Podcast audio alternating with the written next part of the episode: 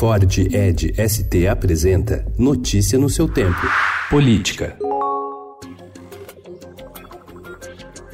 Na tentativa de reduzir danos no julgamento do Supremo Tribunal Federal, que será retomado hoje e pode derrubar a possibilidade de prisão após condenação em segunda instância, ministros da Corte começaram a articular uma última cartada. O presidente do Supremo, Dias Toffoli, defendeu em duas ocasiões recentes uma solução intermediária para fixar o Superior Tribunal de Justiça, que funciona como uma terceira instância, como um marco para o início da execução da pena, e a proposta tem sido vista com bons olhos por magistrados.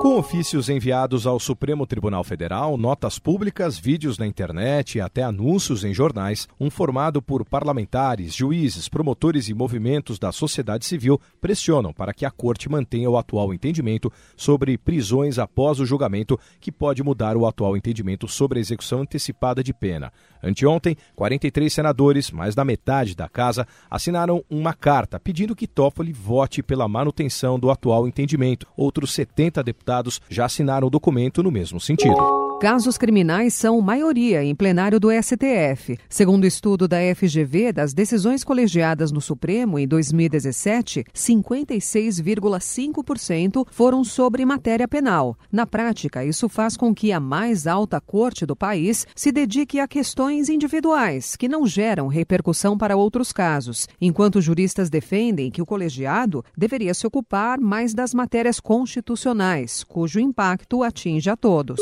Polícia Federal abre inquérito para investigar depoimento de porteiro. Funcionário que citou Jair Bolsonaro será investigado por crimes como falso testemunho e denunciação caluniosa.